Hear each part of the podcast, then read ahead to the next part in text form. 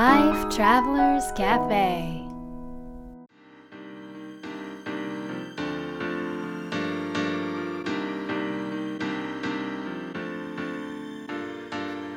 ライフトラベラーズカフェへようこそ松田美弘です。若菜です。世界各国で自分らしいライフスタイルを送っている素敵な方々にインタビューするライフトラベラーズカフェ。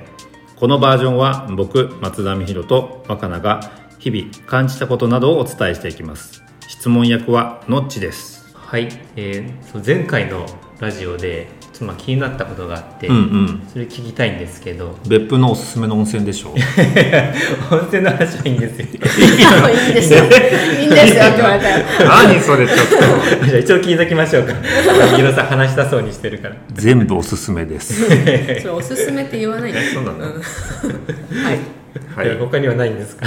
え他にないよ。全部おすすめだでも泥風呂好きですよねヒロさん。泥風呂好きなんだけど、泥風呂暑いんだよね。暑い暑い。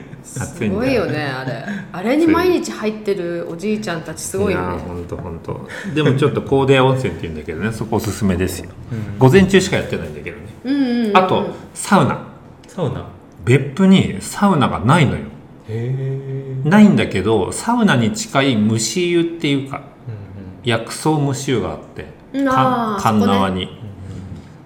そこはおすすめです。あそこも私入れないね。僕はサウナ入れないから無理でしょ結構強いんですよね、やっぱ別府って、温泉が。うん。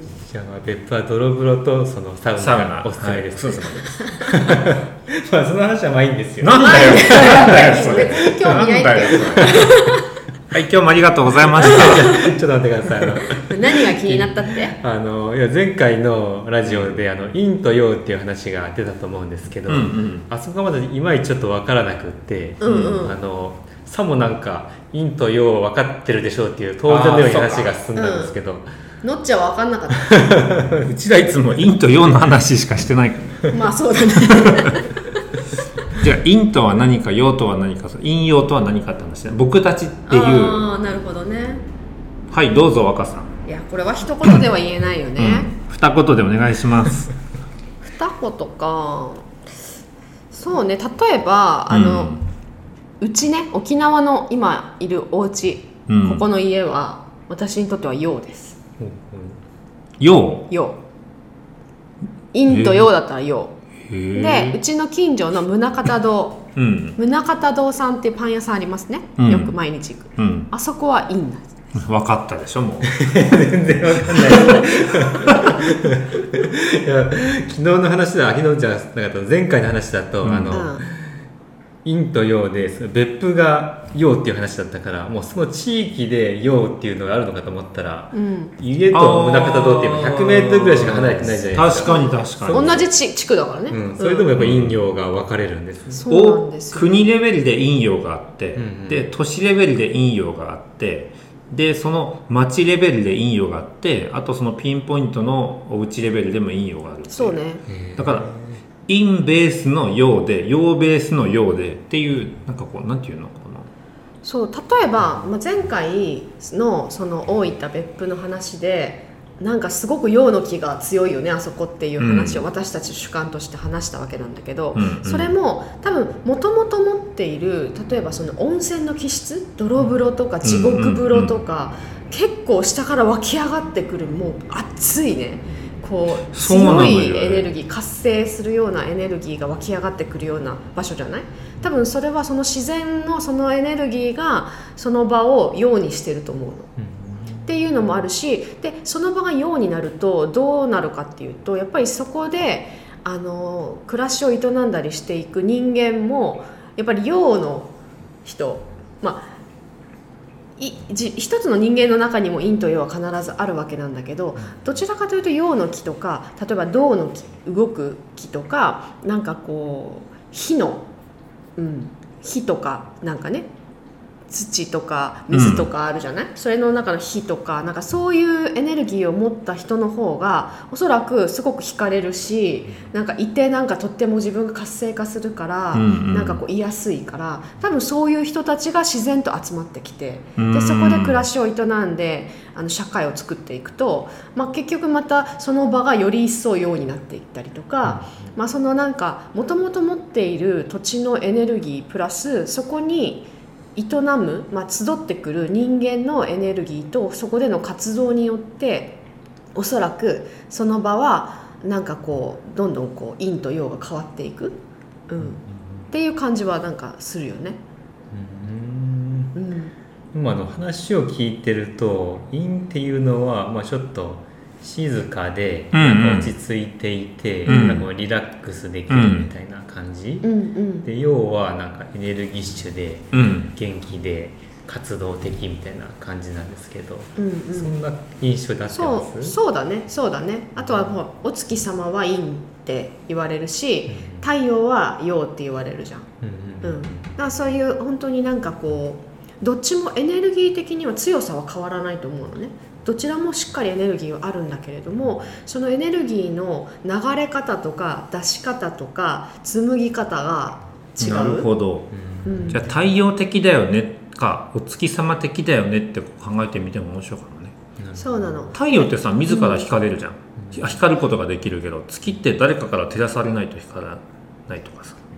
そうだいのもあるんじゃないねまあそうだね。そうだね、なまあ、要は誰かから照らされないとっていうかその誰か何かの強い光によってそのものの強い光が現るっていうのがまあ月の光だとした時に、うん。なんかこう要はもうねなんか光ってる。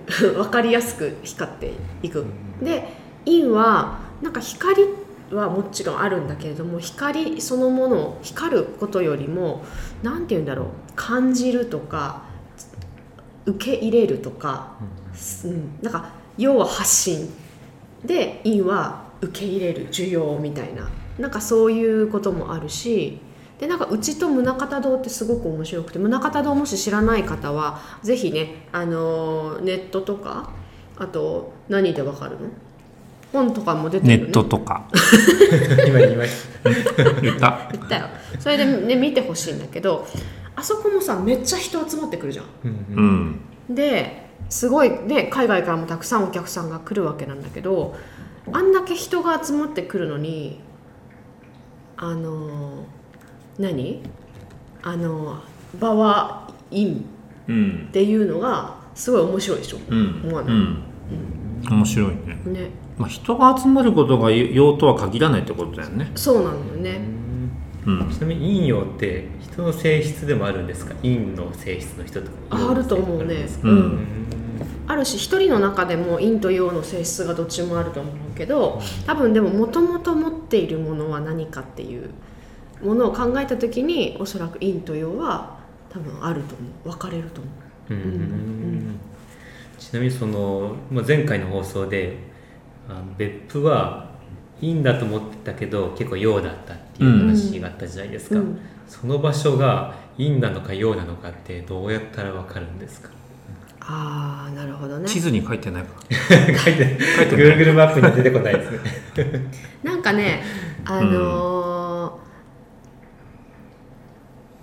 この陽の感じもねまた土地によって違うわけ。例えばねへ愛媛の松山行った時あそこはもう陽なんですよ陽なんだけどまたね大分の陽とは違うの。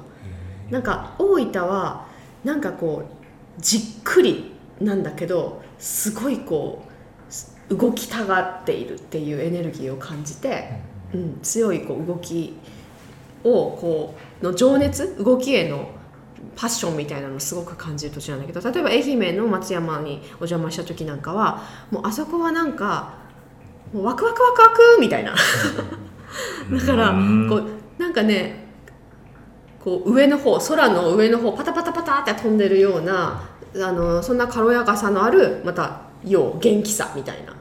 だから本当に土地によっても全然違うんだけどだけどなんかその場所にいてこう考えていることとか感じていることとかがなんかすごいこう外向きになる場所でワクワクっとしたりなんかこうただいることが楽しかったりなんかみんなと一緒にいっぱいおしゃべりしたくなったりお出かけしたくなったり、うん、なんかいろんなことをこう未来のことを考えたりした時にアイデアがポンポンポンってきたりするのは結構陽が多い多いなって自分なりには思っていて陰はすっごい静かになってで自分とすごいつながって自分の声が聞こえてくるから結構自分の中のインスピレーションとか自分が最近感じていることとかがとてもこう色濃く見えやすくなったり感じたりする。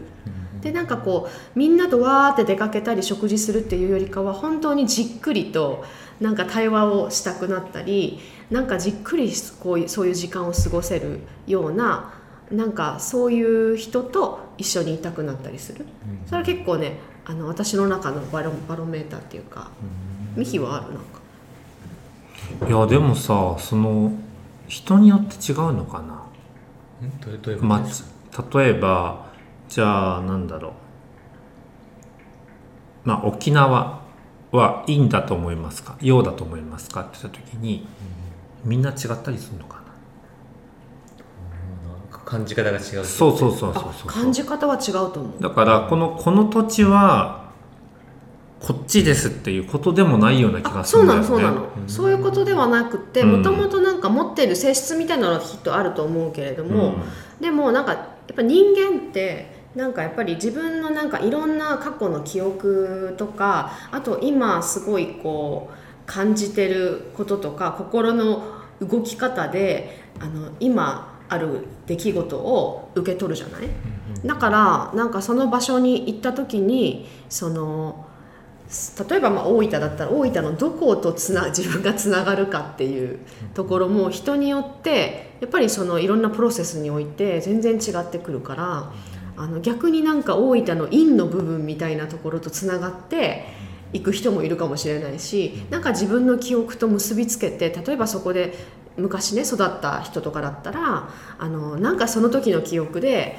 なんかこうすごくいろんなところに行きたかったけどなかなか行けなかったみたいな記憶があった時におそらくその記憶とおそらく結びつくからつつながるからそういう大分の場所がそういう場所だっていうふうに受け取る人もいるかもしれないし。人の状態によって陰と捉えるか陽と捉えるかも変わるから、まあ、正解はないかなとは思ってるけど、うーんなるほどなるほど、うん。うんじゃあまあその人にとって、まあ、その場所に行ったらなんかその仕事のアイデアとかがたくさん浮かんでくるんだよねっていう場合うんうは、ん。その人にとってそこが陽っていうそうそうそう。そうそうそうそう。人によって全然違うから、うん。ただ自分なりにここはどんな場所だろうっていうのを、うん。なんかね例えば2日間休みがあった時に、なんか仕事をしなくちゃしもうこの2日間はなんか新しい仕事のアイデアを考えようって言って、うん。やることを先に多分決めていく人も多いかなって思うんだけど、うん。なんかそれも一つだけど例えばその土地にいた時にどんな時間を過ごすとなんか自分今の自分は自然な感じがするかなとかなんかそういうことを感じながらその土地とちょっとこうつながりながらやっていくとその時になんか過ごす最高の時間過ごすといい最高の時間が過ごせたりとか、その時になんか受け取れる最高のメッセージを受け取れたりするからなんかそういうちょっとその年とつながるっていうのをやると面白いなって思う。うーんん。なるほどなるほど。じゃあまあ、うん。あまりその陰陽は意識しすぎずに、うん。まあ、その土地に行った時になんか自分が一番しっくりするくるあようなそうそうそうそう。そうのまあ活動というかそうそうそうそうそう。過ごし方をするといいっていうそことですう、まあ、ね。要はだから今回前回のその話になったのも別に陰と陽かっていうのを最初からね感じようとしてたことは全くなくって自分の中でなんかこうつながりきれない何かがあった時にこれは何だろうっていうふうに辿っていったらそうだったっていう話だから、まあ、うん。うんだから物事を捉える時とか自分の過ごし方とか自分のいる場所でのこう感じ方の一つの視点として陰と陽っていうのがあるよっていう、うんうん。なんかそういう話だよね。なるほどなるほど。うん。はい。ということで今日の質問はあなたにとっての陰と陽はどこですか？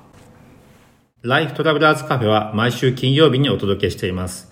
次回の放送も聞き逃さないように、ポッドキャストや Spotify、Amazon Music、YouTube の購読ボタンを押してください。また、僕たちでライフトラベラーラウンジというオンラインサロンをやってますので、えー検索してみてください。それでは、良い週末を。Life Travelers Cafe